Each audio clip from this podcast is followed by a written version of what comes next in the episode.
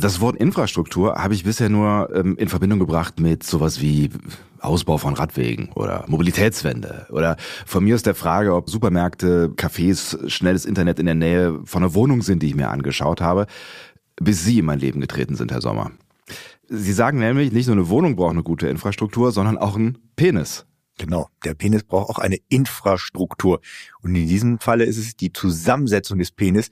Wie viel gutes Gewebe habe ich, was erektionsfördernd ist, und wie viel hemmendes Gewebe habe ich, was eben nicht gut ist für die Erektionsfähigkeit. Und warum das ein wirklich wichtiges Thema ist, einen kleinen Spoiler habt ihr gerade schon gehört, das Wort Erektion, das klären wir in dieser Folge. Mann ey, der Podcast über Männergesundheit mit Professor Dr. Sommer und Sebastian Sonntag.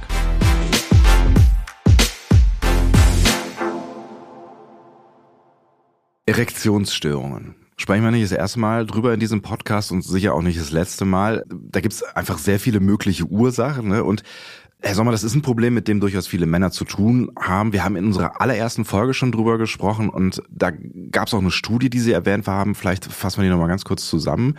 Wie viele Männer sind betroffen? Ganz viele Männer. Jeder fünfte Mann zwischen dem 20. und 80. Lebensjahr ist hier in Deutschland betroffen und hat Erektionsstörungen.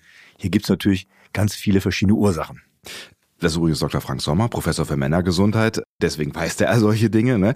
Einer von den Männern, die damit Probleme haben, ist Christian. Den äh, Namen haben wir erfunden, aber es ist ein echter Fall aus ihrer Praxis. Christian ist 36 Jahre alt, als er zu Ihnen kommt, ähm, hat aber schon seit ein paar Jahren mit Erektionsstörungen zu tun. Genau. Er berichtet darüber, dass er ab dem 32. Lebensjahr so gemerkt hatte, dass die Erektionsfähigkeit nachgelassen hat. Also so in seiner Jugend- und Drangzeit hat er gesagt, Mensch, die Erektion war super, nur muss sie leichte Gedanken haben oder seine Freundin ein bisschen sehen und schon hätte er eine Erektion. Mhm. Manchmal war es sogar unangenehm für ihn, dass so schnell die Erektion gekommen ist. Und ab dem 32. Lebensjahr, er hat immer noch die gleiche Freundin, das muss man wissen, also hat also die Partnerin nicht gewechselt, hat er nun festgestellt, so langsam, oh, nicht immer macht der Penis das, was er wollte. Mhm. Sie haben dann erstmal versucht herauszufinden, woran es liegen kann. Heißt, Sie haben vermutlich ausführlich mit ihm gesprochen und aus der ersten Folge wissen wir auch, dann füllt man Fragebögen aus, ne, um genau. herauszufinden, was da ist. Das hilft Ihnen bei einer Diagnose. Genau so ist es. Also es ist immer ganz wichtig, natürlich zu hören, was der Patient erzählt. Unter anderem fragt man natürlich auch situationsbedingt, in welchen Situationen ist das. Es gibt ja auch Männer, die leben nicht in einer festen Partnerschaft ja. oder haben eine neue Beziehung und dann kann es natürlich andere Ursachen haben. Dann denkt man über andere Ursachen mit nach. Und hier ist es halt eine eingefahrene Beziehung schon mal, man kennt sich und die Aufregung, dass man Angst hat zu versagen beispielsweise, ist da fast nicht gegeben. Mhm. Also wenn man nicht in der festen Beziehung ist, dann ist das wahrscheinlich ein Thema oder eher ein Thema, ne? Das kann eben manchmal sein. Mhm. Die Männer sind dann aufgeregt, lernen eine neue Frau kennen und ja, man möchte auch gefallen. Also die Frau möchte gefallen, der Mann möchte gefallen. Klar. Und dann ist man natürlich auch aufgeregt. Wie aufgeregt, Herr. Entschuldigung, ja, aufgeregt. Wie sind Sie jetzt darauf gekommen, dass seine Erektionsstörung etwas mit der Infrastruktur seines Penis zu tun haben könnte? Also nicht nur natürlich, indem ich Gespräche mit dem Mann führe, beziehungsweise da Fragebögen ausfüllen lasse. Mhm. Es gibt den Rahmen fest. Es ist immer wie in der Medizin, man muss sprechen, gegebenenfalls muss man Fragebögen ausfüllen als Patient, das hilft ein bisschen, einen Rahmen zu schaffen, aber Untersuchung. Untersuchung ist das Schlagwort und man muss eben alle möglichen Ursachen einmal durchchecken, mhm. weil es kann ja sein, dass nicht nur eine Ursache gegeben ist, sondern mehrere Ursachen gegeben sind, eben die zur Erektionsstörung führen können. Und wir haben ja schon gelernt, es sind sehr viele Ursachen, die da im Hintergrund liegen können. Das heißt, Sie haben erstmal eine ganze Menge zu tun, wenn Sie vieles ausschließen wollen wahrscheinlich. Ne? Genau so ist es. Mhm. Das ist schon eine mehrstündige Untersuchung mhm. und dann hat man festgestellt, also in diesem Fall ich habe festgestellt, mhm. dass eben Christian eine Veränderung in der Zusammensetzung seines Schwellkörpers hat. Vielleicht sprechen wir dann erstmal darüber, was unter diesem Wort Infrastruktur überhaupt zu verstehen ist beim Penis. Sie haben eben auch schon Gewebe angesprochen. Also was fällt da alles drunter? Man muss vielleicht grundsätzlich wissen, wie läuft eine Erektion ab. Ja. Es gibt in der Regel einen neurologischen Stimulus, also irgendwo einen Nervenimpuls. Das kann im Kopf sein, also meistens ist der im Kopf. Mhm. Ob es nun ein visueller äh, Faktor ist oder ob es was Riechendes ist oder was Tastendes ist und das im Kopf einen Nervenimpuls auslöst. Manchmal kann es auch sein, wenn der Mann am Glied angefasst wird, gibt es ja auch einen Nervenimpuls, eben einen direkten Nervenimpuls, mhm. der eben über die Reizung des Genitales an den Kopf geht und dann gibt es wieder eine Rückkopplung. Also es gibt immer eine Rückkopplung. Das heißt aber, eine Erektion entsteht immer im Kopf. Steht immer im Kopf. Es werden immer Nervenimpulse im Kopf, die werden umgeschaltet und werden dann zurück an den Penis gegeben mit dem Kommando, jetzt öffne deine Blutgefäße, mhm. lass Blut in den Penis hineinfließen. Und ab diesem Zeitpunkt, wenn das Blut in den Penis hineinfließt, spielt die Zusammensetzung des Penisgewebes eine Rolle. Mhm. Dann sprechen wir doch mal über diese Zusammensetzung. Was kann da wie zusammengesetzt sein, damit wir es irgendwie verstehen? Schwellkörper haben Sie gerade schon angesprochen. Genau. Ne? Der Mann hat zwei Schwellkörper, mhm. einen rechten und einen linken Schwellkörper, aber der bildet dann den Gesamtpenis. Und normalerweise bei einem gesunden Mann haben wir 55 Prozent Gewebe. Mhm in den Schwellkörpern, die erektionsförderlich sind. Mhm. So, die dafür zuständig sind, wenn das Blut jetzt in den Schwellkörper hineingeflossen ist, dass das Blut gehalten wird. Das ist ja ganz entscheidend. Ja. Weil wenn das Blut nur reinfließt und wieder rausfließt, wird alles vorbei. Genauso ist es. Mhm. So. Und die anderen Strukturen, die anderen 45 Prozent, sind dazu da, die Form zu geben, das ist passives Gewebe. Also mhm. das ist nur, äh, um nicht für die Erektion förderlich zu sein, sondern für das Aussehen, für das optische Erscheinungsbild oder um Zellen miteinander zu verbinden. Aber das ist halt unwichtig für die Erektion. Und es kann auch negatives Gewebe sein mhm. bei diesen 45 Prozent. Das ist nämlich Kollagen. Mhm. Normalerweise denkt man Kollagen, hört sich ja gut an. Heutzutage spritzen sich ja auch Leute Kollagen ins Gesicht, um besser auszusehen. Falten macht's weg, glaube ich. Ne? Genau so ja. ist es. Mhm. Warum nicht in den Penis? Vielleicht sieht der Penis auch besser aus. nee, ist, ist nicht so. Mhm. Kollagen im Penis ist äh, hinderlich, weil das ist passives Gewebe. Das kann also nicht aktiv in die Erektion eingreifen und das kann auch kein Blut halten. Und da fließt das Blut einfach raus, wenn da zu viel Kollagen mhm. im Penis ist. Das heißt, die Zusammensetzung wird dann Problem, wenn sie sich verändert, also wenn zu viel passives Gewebe mhm. da ist. Und das ist jetzt hier bei Christian der Fall gewesen, ja? Ja, genau so ist es, ja. Das ist bei Christian der Fall. Und das ist ja wichtig zu wissen, dass die Durchblutung sehr gut ist und die Nerven bei ihm vollkommen in Ordnung gewesen sind. Das sind ja erfreuliche Nachrichten. Auch die Potenzmuskulatur, von der wir schon mal in der vorangegangenen Folge gesprochen hatten. Die ist voll intakt und die ist gut ausgebildet. Das ist super. Aber er kann das Blut eben im Penis nicht halten, weil die Zusammensetzung seines Schwellkörpers eben defizitär ist. Wie findet man denn sowas bitte raus? Da gibt es zwei äh, Messmethoden. Da gibt es mhm. einen speziellen Apparat, der kann das messen. In Kombination mit der Ultraschalluntersuchung nimmt man beide Werte und kombiniert das und kann das dann erkennen, dass es eben so zu diesen Gewebsveränderungen gekommen ist. Mhm. Wodurch wird sowas ausgelöst? Also wie kann das, wie kann das passieren? Ganz viele Ursachen, um nur ein paar zu nennen. Ja. Also wie im wirklichen Leben und wie so häufig, use it or lose it. Brain, mhm. Muscle, Penis. So heißt es ja so schön. Und das heißt, wenn ein Penis äh, eine längere Zeit eben inaktiv ist, mhm. kann es passieren, dass es zu einem Ungleichgewicht kommt zwischen den Gewebsverhältnissen. Warum? Wir Männer haben ja fünf bis sechs nächtliche Erektionen. Mhm. Das hat man übrigens das erste Mal 1965 publiziert. Das ist noch gar nicht so lange her. Genauso ist es. Und wir Männer existieren ja schon ziemlich lange. Offensichtlich. Frauen inklusive im Übrigen. Das stimmt, das stimmt. Und dann hat man sich die Frage gestellt, warum haben wir überhaupt fünf bis sechs nächtliche Erektionen? Manche Männer oder viele Männer kennen das. Die letzte nächtliche Erektion ist die, wenn die früher morgen aufwachen. Mhm. Und manchmal hat man ja eine Erektion, eine halbe Erektion oder eine volle Erektion. Und äh, oft sagt ja auch dann die Partnerin, Mensch, hast du irgendwelche Fantasien gehabt in der Nacht? Hast du von mir geträumt? Oder von der anderen? Und dann gibt's Krach natürlich zu Hause. Mhm. Meistens, wenn er antwortet von einer anderen. Das ist gar nicht so. Der Volksmund glaubt, dass diese nächtlichen Erektionen durch sexuelle Fantasien oder sexuelle Träume getriggert werden. Ja. Ist gar nicht so. Es geht automatisch. Das geht automatisch und das ist abhängig von der REM-Phase. REM-Phase ist die Phase während des Schlafens, wenn die Augen sich ganz schnell hin und her bewegen. Mhm. Rapid Eye Movement, habe ich mal gelernt. Ja, genau so ist es. Mhm. Und nach dieser Phase, ungefähr 20 bis 30 Sekunden später, eben wenn die Phase beendet wird, kommen Nervenimpulse vom Kopf über das Rückenmark, über die Penisnerven an den Penis und sagen dem Penis, wow, krieg eine Erektion. Und das läuft so oder das ist so eingerichtet von der Natur, damit der Penis im Training bleibt, wo, ja. wo wir beim Use-It sind, oder? Ja, genau so ist es. Der Penis muss im Training bleiben. Mhm. Und ganz interessant vielleicht ist Folgendes. Mhm. Wir Männer hatten früher mal einen Penisknochen.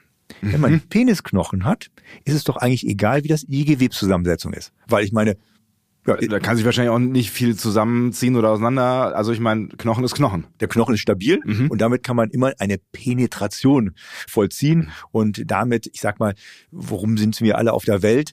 Genetisch ist es ja so, im Prinzip, wir müssen unsere Gene an die nächste Generation weitergeben, damit unsere Sippe bestehen bleibt. Mhm. So, mit dem Knochen ist es immer möglich, egal wie schlecht oder wie gut wir uns fühlen, ja. Könnte man sagen, die optimale Lösung eigentlich schon gefunden. Genauso ist es. Aber die Evolution hat uns da einen Strich durch die Rechnung gemacht. Mhm.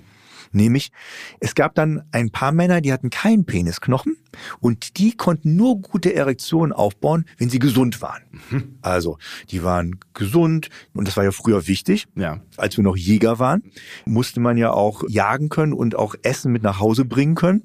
Ähm, heutzutage ist es einfacher. Mhm. Ich brauche nur ein bisschen Geld, dann kann ich im Supermarkt alles einkaufen. Naja, das hat sich halt geändert. Aber früher war es überlebensnotwendig. Und wenn man einen unfitten Mann hatte, der einen geschwängert hat, mhm. beziehungsweise mit dem man ein Kind hatte, der eben nicht mehr Nahrung reinbringen konnte, war es ja schlecht sowohl für die Partnerin als auch für das neugeborene Kind ja. und langfristig natürlich auch für den Mann, weil dann stirbt man irgendwann mal, logischerweise. So, also es gab dann eine gewisse Zeit, da gab es Männer mit Penisknochen und Männer ohne Penisknochen. Und die Männer, die keinen Penisknochen hatten, mhm. die konnten sich nur fortpflanzen, wenn sie halt gesund und stark waren. Mhm. Und das eben durch den Selektionsdruck in der Evolution ist es so passiert, dass die immer mehr geworden sind. Eben die Männer, die eben keinen Penisknochen gehabt haben, deren Nachfolger, Nachfahren sind mehr geworden. Die hatten mehr Beziehungen, mehr Frauen. Und die anderen sind immer weiter zurückgegangen, weil die eben krank gewesen sind. Ich sag's mal krank oder müde, abgeschlagen, eben nicht mehr in der Lage waren, die Familie zu ernähren. Das heißt, mit Penisknochen ist keine Differenzierung möglich, ob gesund und fähig oder nicht ohne Penisknochen sehr wohl und deswegen hat sich diese Variante durchgesetzt. Genau, weil wenn ein Mann, nur ein Beispiel zu nennen, zuckerkrank ist, mhm. also langfristig zuckerkrank ja. ist oder langfristig Herz-Kreislauf-Probleme hat, also Herzprobleme hat, dann verändert sich auch äh, die Infrastruktur, also die Zusammensetzung des Penis zum Negativen. Dann bekommt er nämlich erstmal schwache Erektion und später gar keine Erektion mehr. Also der Gesundheitszustand des Mannes kann sich in der Erektionsfähigkeit widerspiegeln. Mhm. Wie sind wir jetzt dahin gekommen? Bei Christian war das auf jeden Fall nicht das Problem, sondern wir waren gerade noch dabei zu erörtern, wo denn überhaupt das Problem bei Christian liegt. Ne, Sie haben gerade erklärt, ne, use it or lose it, hat Christian nicht genug geübt quasi. Ich wollte nur sagen, dass ja. die nächtlichen Erektionen, auf die wir ja keinen Einfluss haben, also keinen willentlichen Einfluss haben, ja. Äh, spielen eine Rolle. Männer, die beispielsweise im Schichtdienst sind, sind da gefährdeter, ja. weil die natürlich dann schlechtere REM-Phasen haben, die ja diese nächtlichen Erektionen triggern. Ah, interessant. Die mhm. trainieren also weniger. Oder wer über einen ganz langen Zeitraum, mehrere Wochen, mehrere Monate schlecht schläft, ja. der trainiert ja auch weniger. Oder wenn man eben gesundheitlich nicht fit genug ist, eben Zuckerkrankheit hat, Herz-Kreislauf-Probleme hat, auch das wirkt sich negativ aus, eben auf den Schlafrhythmus, auf die gesamte Gesundheit, die sich wiederum negativ eben auf die Zusammensetzung des Penis auswirkt. Das heißt auch Menschen mit stressigen Jobs, die damit angeben, dass sie nur vier Stunden die Nacht schlafen, die trainieren eigentlich zu wenig die sind gefährdet. Ja. Also hoffentlich haben die dann in den vier Stunden harte Trainingseinheiten und holen das alles nach, was andere Männer in sieben bis acht Stunden machen. So, woran hat es jetzt bei Christian gelegen?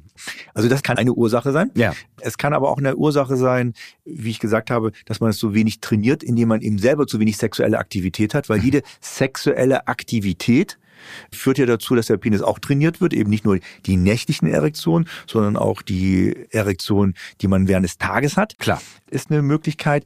Aber auch Grunderkrankungen, also eben Schilddrüsenfunktionsstörungen, mhm. Zuckererkrankungen, hormonelle Veränderungen können auch alle einen negativen Einfluss haben.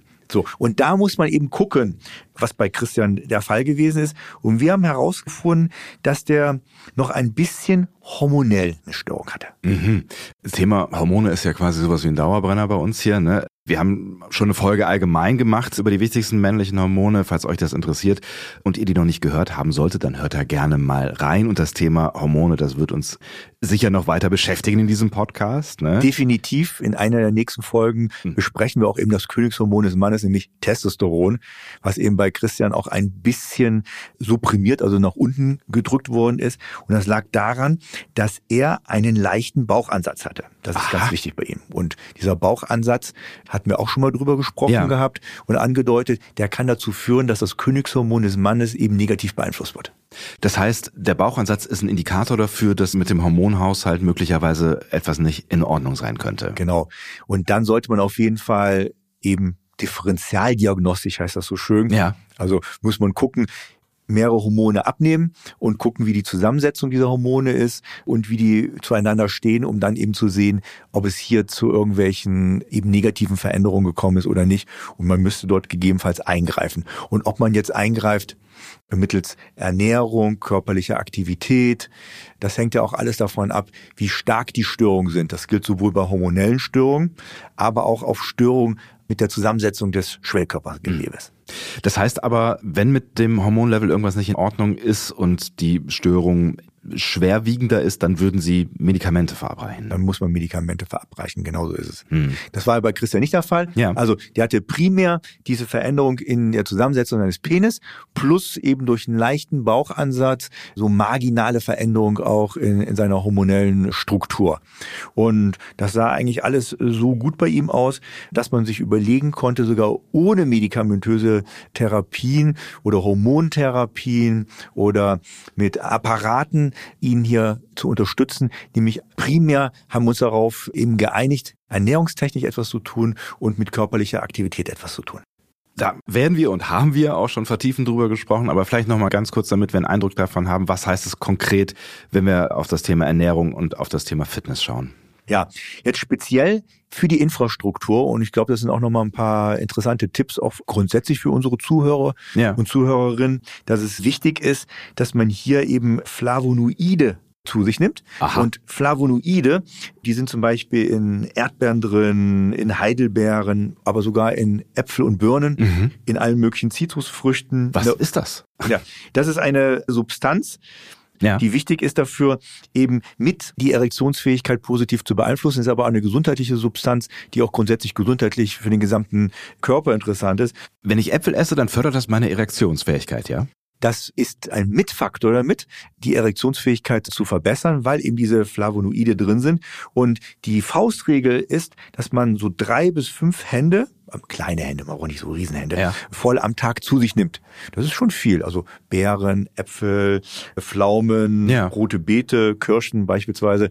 Aber ist ja eh nicht verkehrt generell, ne? Das ist für die gesamte Gesundheit Ja. gut, aber auch nochmal für die Infrastruktur des Penis sehr gut. Was auch hilfreich ist, wenn man zu Mittag so Brokkoli, Blumenkohl und Weißkohl zu sich nimmt. Also das reicht aus, wenn man das viermal in der Woche macht. So, da sind sekundäre Pflanzenstoffe drin, zum Beispiel Indol 3 Carbinol. Sekundäre Pflanzenstoffe, ich glaube, darauf einigen wir uns. Okay, ich merke mir das jetzt nicht an der Stelle, ist in Ordnung. Und auch das ist wiederum grundsätzlich gesundheitlich förderlich, Klar. aber auch für die Infrastruktur des Penis ist das förderlich. Und vielleicht so einen letzten Hinweis zu geben, und den haben wir schon mal aufgegriffen, die Haferflocken. In den Haferflocken ist eine gewisse Substanz vorhanden, Ja. die auch nochmal die Infrastruktur des Penis eben mit äh, fördert. Mhm. Und Haferflocken, die kann man früher morgen, Klar. Porridge, Ja. Müsli, Ja. wie auch immer, kann man aber auch mal zwischendurch etwas essen. Muss darauf achten, dass man nicht so viele Kilokalorien zu sich nimmt. Mhm. Das ist natürlich auch wichtig. Aber damit ist man gut aufgestellt, ernährungstechnisch bezüglich der Infrastruktur des Penis eben was Gutes getan zu haben. Und darauf achten, dass man eben nicht so viele Kilokalorien ähm, aufnimmt, gilt insbesondere, wenn man eben schon wie Christian so einen kleinen Bauchansatz hat, weil es eben auch nicht förderlich ist. Genauso ist es. Weil das ist das Problem, das Königshormon des Mannes, Testosteron, eben durch den Bauchansatz, und das ist das Bauchfett hinter der Muskulatur, das sogenannte viszerale Bauchfettgewebe, Testosteron in weibliche Hormone eben in Östradiol verwandelt. Und das wollen wir Männer logischerweise nicht. Wir wollen ja weder, dass unser Testosteronspiegel nach unten geht, noch wollen wir mehr weibliche Hormone haben. Hm. Noch einen kurzen Hinweis, was Fitness angeht. Da ist wahrscheinlich so ziemlich alles gut, was Fitness angeht. Oder gibt es da irgendwelche speziellen Tipps? Ja, also grundsätzlich muss man Punkt A und Punkt B unterscheiden. Ja. A ist generelle körperliche Aktivität. Ob man nun den Fahrstuhl stehen lässt und die Treppen benutzt oder ob man statt mit dem Auto zu fahren zu Fuß seinen Freund oder seine Freundin besuchen geht. Das ist die generelle körperliche Fitness oder dass man ein bisschen joggen geht, ein paar muskuläre Kraftübungen macht im Fitnesscenter oder zu Hause. Also grundsätzlich die Bewegung ist förderlich eben für die gesamte Gesundheit, aber spezifisch natürlich auch für die Erektionsfähigkeit wegen der Infrastruktur. Jetzt gibt's aber spezielle Übungen. So, und das ist natürlich interessant, wenn ich schon merke, dass da irgendwas passiert, dass ich natürlich gezielter an die Sache rangehe, statt generell angehe. Ja. Und das ist eben Teil B. Und da gibt es gezielte Übungen und alles, was im Intervallmodus ist, hilft es, die Infrastruktur des Penis zu verbessern. Im Intervallmodus, wo die Beine mit betroffen sind. Also das ist wichtig. Wir reden von Intervalltrainings. Intervalltrainings. Mhm. Also zum Beispiel Sprint, also im Wald. Ja. Wenn ich im Wald mich aufgewärmt habe und jetzt fünf Sprints mache, langgezogene Sprints, jetzt sage ich mal über 200 bis 300 Meter. Ja, easy. und zwischen diesen Sprints dann trabe, ja. so ungefähr drei Minuten bis dreieinhalb Minuten. Das haben die wissenschaftlichen Studien gezeigt. Mhm. Und dann wieder so einen Intervall ansetze, in dem ich ungefähr so 85 bis 90 Prozent meiner Maximalleistung dann über 200 bis 300 Meter gebe. Und das so, wenn ich Anfänger bin. Also Christian war Anfänger. Mhm. Der hat schon lange eben keine sportliche Aktivität mehr gehabt. Da haben wir gesagt, er soll bitte nur zwei Intervalle machen, ja. um sich langsam herantasten. Und dann nach vier Wochen, wenn er so die Grundlage aufgebaut hat, also bei Christian war es wirklich so, dass wir ihm gesagt haben, er soll nicht direkt mit 85 bis 90 Prozent beginnen, ja. sondern jemand, der schon etwas länger diesbezüglich eben sportlich nicht aktiv gewesen ist, haben wir gesagt, beginn erstmal mit 60 bis 65 Prozent deiner maximalen Schnelligkeit da auf diesen 200 bis 300 Metern. Ja auch traben. Und das steigert man so langsam, bis man eben diese 85 bis 90 Prozent erreicht hat. Dann erhöht man die Anzahl der Intervalle bis zu fünf Intervalle. Das ist so das Maximum, was man so als Ziel hat, weil das ist natürlich perfektes Schwellkörpertraining, neben dem nächtlichen Schwellkörpertraining. Mhm. Also nächtliche Erektion nenne ich nächtliches Schwellkörpertraining. Ja, das müssen Sie noch erklären, warum das Schwellkörpertraining ist, wenn ich durch den Wald laufe. Ja, wohlgemerkt im Intervallmodus ja. mit drei bis dreieinhalb Minuten Trabpausen dazwischen. Also passiert Folgendes. Deswegen habe ich gesagt, Sportarten im Intervall, die die Beine belasten. Ja. Was passiert da? Das Blut aus der Beckenregion wird eben, weil ihm die Muskulatur im Oberschenkel, wir machen es sehr simpel, also mhm. ist natürlich ein bisschen komplexer, mehr Blut gebraucht wird in Oberschenkel, weil man mehr Nährstoffe, mehr Sauerstoff benötigt, mhm. eben bedingt dadurch, dass man so schnell läuft, wird das Blut eben von Beckenregion und vom unteren Bauchregion abgezogen und in die Oberschenkel hineingepumpt. So. Und was passiert dann? In den drei bis dreieinhalb Minuten intervallfreien Zeit, wo ich mich nur so ein bisschen bewege, mhm. passiert Folgendes. Ah, da ich ja jetzt einen Mangel hatte im Beckenbodenbereich und der Penis ist ja im Beckenboden verankert. Ein Drittel der gesamten Penislänge ist immer selbst bei den besten Erektionen, die wir Männer haben, mhm. im Beckenboden drin. Und dann sind eben die restlichen zwei Drittel außerhalb unseres Körpers bei einer vollen Erektion. Ja. Also das heißt, wir werden beziehungsweise der Penis wird eben durch die Durchblutung des Beckenbodens eben mit Blut, Sauerstoff etc. etc. Nährstoffen versorgt. Mhm. So, das ist abgezogen worden. Und jetzt in diesen Trabpausen äh, kommt es zu einer überschießenden Funktion. Das kann man sehr schön messen, ist in wissenschaftlichen Untersuchungen gemessen worden. Mhm. Kommt es zu einer überschießenden Durchblutung, eben wo mehr Nährstoff, wo mehr Sauerstoff an den Penis herangeführt wird. Und das ist das Förderliche für die Infrastruktur des Penis. Das heißt, dadurch verändert sich dann tatsächlich die Zusammensetzung. Die ungewollten Gewebe, nenne ich es jetzt mal, die wir eben erwähnt haben, die werden weniger und die schwellfördernden Gewebe, die werden mehr. Perfekt. Genauso ist es nämlich. Dieses bösartige Kollagen, was ich mal erwähnt hatte ja, am Anfang, ja. das wird abgebaut. Das ist abhängig vom Sauerstoffgehalt. Wenn da ganz viel Sauerstoff im Penis drin ist, gibt es eine biochemische Reaktion, die ausgelöst wird im Penis. Und das führt dazu, dass dieses Kollagen abgebaut wird. Habe ich weniger Kollagen, habe ich natürlich prozentual wieder mehr gutes Gewebe, erektionsförderndes Gewebe und dementsprechend werden die Erektionen auch wieder besser. Wie lang muss ich da jetzt trainieren, wenn ich ja jetzt wie Christian zu Ihnen komme und Sie sagen, äh, ein bisschen Sport machen, Ernährungsumstellung. Wann merke ich dann da wirklich was von?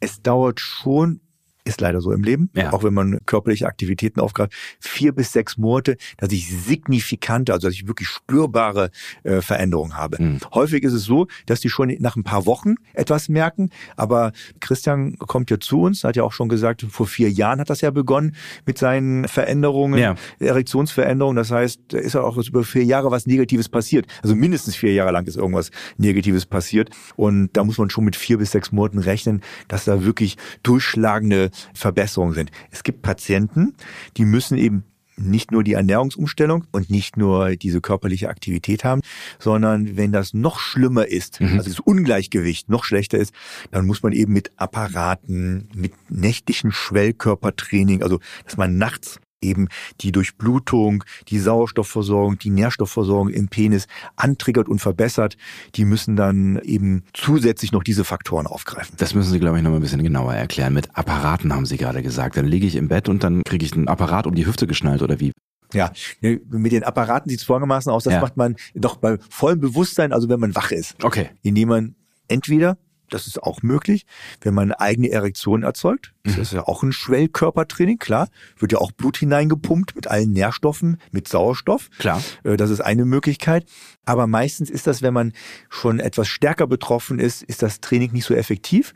Und deswegen kann man beispielsweise Vakuumpumpen verwenden. Ah. So, die ziehen ja passiv das Blut in den Schwellkörper hinein. Mhm. Da gibt es ein richtiges Trainings auch da gibt es ein Trainingsintervall. Mhm. Und da wird das Blut eine gewisse Zeit festgehalten, dann wird es wieder locker gelassen, also Unterdruck wird abgelassen, so dass wieder das Blut aus dem Schwerkörper herausfließen kann. Ja. Und dann wird es wieder passiv hereingezogen. Also auch wie beim Intervalltraining mhm. äh, wird das auch dort gemacht, eben aber apparativ, was natürlich sehr gezielt am Organ ist, am Zielorgan ist, was wir ja auch wollen, dass sich ja positiv verändert. Und das mache ich dann bei Ihnen oder kriege ich so ein Ding mit nach Hause? Genauso ist es. Nimmt man mit nach Hause. Ja. Das kann man in Ruhe zu Hause machen. Es ist auch möglich, je nachdem, wie fortgeschritten die Veränderungen sind, dass man spezielle Elektrotherapien, die man auch mit nach Hause bekommt, wohlgemerkt, bekommt. Ja. Da werden mit elektrischen Stromreizen, die eine gewisse Frequenz haben und auch eine gewisse Stärke haben müssen, werden diese Zellen auch beeinflusst. Wie gesagt, hängt davon ab, wie fortgeschritten einfach die Erkrankung ist und die Veränderungen sind. Und nächtliches Schwerkörpertraining wird mit Medikamenten angeregt, dass mhm. während wir nachts schlafen, eben je nachdem, was der Patient angibt, wie gut er schläft, mhm. wie schlecht er schläft, gibt dann halt verschiedene Methoden, die man dann eben äh, machen darf, unter anderem mit Medikamenten, um eben das Training in der Nacht eben positiv zu beeinflussen. Die meisten meiner Patienten lieben es, natürlich dieses Training zu haben, weil im Schlaf zu trainieren. Wo geht das schon, ne? Wo geht das schon, ja. Wenn ich jetzt jemand bin, der nicht gut schläft und immer wieder wach werde und deswegen vielleicht nicht im richtigen Trainingsintervall bin und deswegen vielleicht meine Infrastruktur bedroht ist, dann könnte ich auf die Idee kommen, dann nehme ich Schlaftabletten. Ja. Sie merken schon, ich ja. habe einmal tief Luft geholt. Äh, ich habe ich hab damit gerechnet, deswegen habe ich es angesprochen. Ah, Sie haben mich provoziert. Ja, hat, hat funktioniert. Hat sehr gut funktioniert. Das ist eher das Gegenteil. Also ich sag mal jetzt Schlaftabletten oder sedative, also beruhigende, nach unten drückende Medikation haben eher einen negativen Einfluss auf die nächtlichen Erektionen. Also das sollte man nicht machen. Man sollte gucken, man muss dann zur Fachärztin oder zum Facharzt gehen, die oder der sich natürlich mit Schlafen auskennt. Da wird man in der Regel natürlich auch vermessen nachts, um dann zu sehen, was sind die Ursachen, weswegen man schlecht schläft. Und dann erhält man eine entsprechende Therapie, je nachdem, welche Ursache gegeben ist. Aber äh, je nachdem, wie gut die Therapie eben anschlägt, gibt es halt diese Möglichkeiten, tagsüber dieses Training zu machen, wie ja. beispielsweise Elektrostimulation, Vakuumpumpe. Also gibt es verschiedene Möglichkeiten, je nachdem, was die Ursachen sind, je nachdem, wie stark eben Dinge ausgeprägt sind, wird die Ärztin, der Arzt einem dann sagen, was man dann hier zu tun hat. Bei Christian war das alles nicht der Fall. Der hat Sport gemacht, der hat seine Ernährung umgestellt. Sie haben gesagt, vier bis sechs Monate. Gemessen an den vier oder mehr Jahren, wo irgendwas schiefgelaufen ist, ist es ja eigentlich gar nicht mal so viel. Ähm, hat es denn am Ende bei Christian funktioniert? Ja, aber wir machen das bei uns so. In der Regel werden die Patienten nach einem Jahr nochmal reevaluiert, so heißt das so schön. Mhm. Also man guckt einfach nach, was sind so die Trainingserfolge. Und wir sagen immer, komm, mach es ein Jahr, dann bist du auf der sicheren Seite. So und äh, dann auch nicht wieder aufhören wahrscheinlich, ne? Es wäre wahrscheinlich nicht ungeschickt. Er kann aber die Trainingsfrequenzen äh, verändern. Also er kann die reduzieren. Und häufig sagen wir, je nachdem, also wenn jemand sein Ziel erreicht hat und Christian hatte sein Ziel erreicht, mhm. dann kann er das wirklich signifikant reduzieren, seine ganzen Trainingseinheiten. Übrigens, wenn wir schon beim Training sind, ja. dieses Intervalle, von den Intervallen, von denen wir vorhin gesprochen haben, eben diese 200 bis 300 Meter, ich sag's mal Sprints, ist ja fast gesprintet ja. mit 85 bis 90 Prozent seiner Maximalkraft. Da gibt's auch Möglichkeiten, das kann man im Fitnesscenter machen, mhm. beispielsweise auf dem Liegefahrrad. Ganz wichtig, mhm. man muss dort ein Liegefahrrad verwenden, nicht die normalen Fahrräder. Wenn Sie auf dem normalen Fahrrad sitzen, also sowohl draußen Ja. als auch im Fitnesscenter, dann ist das ganze Körpergewicht genau im perinealen Bereich. Perinealer Bereich ist der Bereich da zwischen Enddarm und Hodensack. Das ist der Bereich. Also da, wo man drauf sitzt eigentlich. Da, wo man drauf sitzt. Ja. Und da erhöht sich der Druck. Und da können diese Blutgefäße, die für die Sauerstoffversorgung, für die Nährstoffzufuhr im Penis abgedrückt werden. Das heißt, auch wenn ich Intervalle mache, kann ich eben, wenn ich auf diesem Sattel sitze, die abdrücken. Hm, Da kommt nichts an. Da kommt nichts an. Übrigens gibt es so einen speziellen Griff Mhm. in der Urologie. Ja. Wenn jemand blutet aus dem Penis, da- dann nimmt man so zwei Finger und drückt genau da ab, Ja. in diesem perinealen Bereich, von dem wir gerade gesprochen haben, und dann hört es auf zu bluten meistens. Also Ich stelle gerade Fragen in meinem Kopf, aber das ist dann vielleicht eine eigene Podcast-Folge. Ich notiere mal Bluten aus Penis. Ja. ich wo- wo- wollte nur sagen, also das ist, also das heißt, so diese punktuellen Drücke Ja. können sich schon sehr negativ drauf auswirken, eben auf die Trainingserfolge. Deswegen nur im Fitnesscenter das Liegerad oder Crosstrainer kann man auch verwenden, Ja. logischerweise, oder das Laufband kann man in Intervalle auch machen. Und wer weder im Fitnesscenter ist, noch Lust hat draußen, na, manchmal ist das Wetter ja auch schlecht, beziehungsweise in den kalten Jahreszeiten Ja. ist man auch weniger motiviert, man kann das zu Hause machen. Mhm. Mit sogenannten Skippings auf der Stelle. Skippings. Ja, Skippings. Das muss man sich so vorstellen. Man läuft also auf dem Platz Ja. zu Hause und da braucht man auch nicht viel Platz, hat jeder. Die paar Quadratmeter, sage ich mal, Ja. brauchen wir nicht mal Quadratmeter dazu. Und das ist ganz schnell bewegt man die Beine und die Arme, also die Arme bewegt man deswegen, weil das ist natürlich hilfreich, wenn ich die Arme ganz schnell mitbewege und laufe auf der Stelle. Also Herr Sommer macht ja gerade das quasi im Sitzen vor, ja. Also wirklich auch die Beine anziehen, so, ne? Also richtig, richtig, Gas geben, ja. Richtig Gas geben. Und ganz wichtig ist immer ah, ganz schnell aufsetzen. Also Mhm. ich will eine hohe Frequenz haben. Und durch diese hohe Trittfrequenz auf der Stelle bringe ich mein ganzes Herz-Kreislauf-System in Wallung. Übrigens haben sie gleichzeitig, das haben Studien gezeigt, Ja. hat das auch einen positiven Effekt auf das Herz-Kreislauf-System. Diese Männer sind wesentlich fitter geworden und äh, konnten auch viel besser auch Ausdauerleistungen übrigens machen. Ist ja auch nicht so schlecht. Ich meine, ich muss vielleicht in Kauf nehmen, dass ich auch meine Nachbarn in Wallung bringe, aber das ist ein anderes Thema. Ja. Und gleiches Prinzip, da macht man diese Skippings eben so für, für 30 bis 45 Sekunden Mhm. auf der Stelle und dann trabt man ein bisschen oder spaziert ein bisschen in seiner Wohnung herum, drei bis dreieinhalb Minuten und wiederholt das nochmal auf der Stelle, diese Skippings. Also wie gesagt, weder, man muss nicht ins Fitnesscenter, man muss nicht nach draußen gehen, man kann es auch zu Hause machen. Kann ich denn, wenn wir gerade schon zu Hause sind, irgendwie selber als Mann feststellen, dass es Probleme mit der Infrastruktur meines Penis gibt oder ist das schon zu speziell? Nee, leider nicht. Ja. Man kann nur feststellen, dass die morgendlichen Erektionen abnehmen. Ja. Und sollten diese morgendlichen Erektionen über einen längeren Zeitraum, längeren Zeitraum, meine ich jetzt wirklich so sechs, acht Wochen, abgenommen haben, Ja. dann würde ich die Alarmglocken, also sollte bei einem angehen. Ja. Und dann sollte man sich überlegen, ob man vielleicht nicht selber ein paar sportliche Übungen, die wir ja gerade beschrieben haben, oder wir haben auch die Ernährung-Tipps, die wir Christian gegeben haben, Ja. kann ja auch jeder umsetzen. Das ist ja nicht so schwer. Das heißt, das könnte ich auch alles präventiv machen, damit es erst gar keine Probleme gibt. Ordentliche Ernährung, ein bisschen Sport machen, Intervalltrainings und dann laufe ich erst gar nicht äh, oder möglicherweise nicht äh, in Gefahr, dass Ich das erniedrige das, passiert. Risiko, Ja. dass überhaupt Ja. was passiert. Genauso ist es, weil ich trainiere dann auch spezifisch und das ist da auf jeden Fall förderlich. Mhm. Ja. Und use it, haben wir jetzt gelernt, ist auch auf jeden Fall auch eine gute Das Strategie. ist hilfreich. Übrigens nur so als kleinen Nebensatz. Das wäre auch sicherlich ein anderer Podcast. Ja. Also regelmäßige Erektionen sind ja eben nicht nur gut, die zu bekommen, eben, äh, dass man äh, fit im Schritt bleibt. Sage ich einfach mal so salopp. Wenn man dabei vielleicht noch ein paar Aktivitäten macht, ist es ja auch noch gut fürs Herz-Kreislauf-System, Mhm. verbrennt Kilokalorien. Und wenn man dann noch dabei ejakuliert, Mhm. ist es ein bisschen so, dass es ein reinigendes System ist, dass das Prostatakarzinom-Risiko, es gibt ganz neue Studien, Mhm. die vermuten, dass das vielleicht bakteriell oder viral mitgetriggert wird, also ein Tumor der Prostata. Ja. Und dass man durch häufiges Ejakulieren wie gesagt, das sind allerneuesten Studien, muss man gucken, ob die in der Zukunft äh, bestätigt werden, Ja. aber scheint hier einen positiven Effekt zu haben. Wisst ihr, was ihr zu tun habt.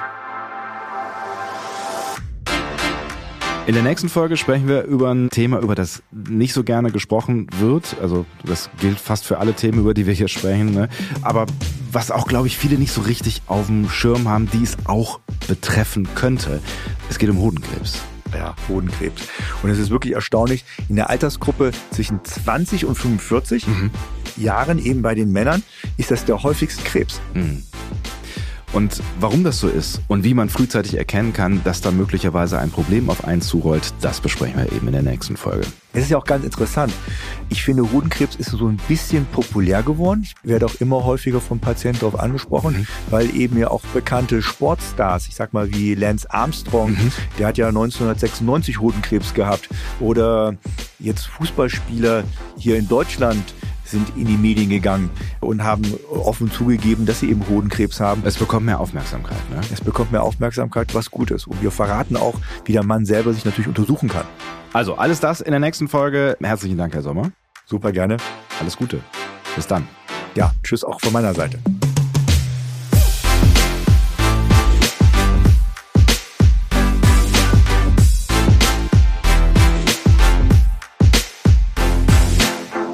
Money ist eine Produktion von Roof Music. Redaktion Matthias Kalle, Ton und Schnitt Henk Heuer, Musik Leon Miller.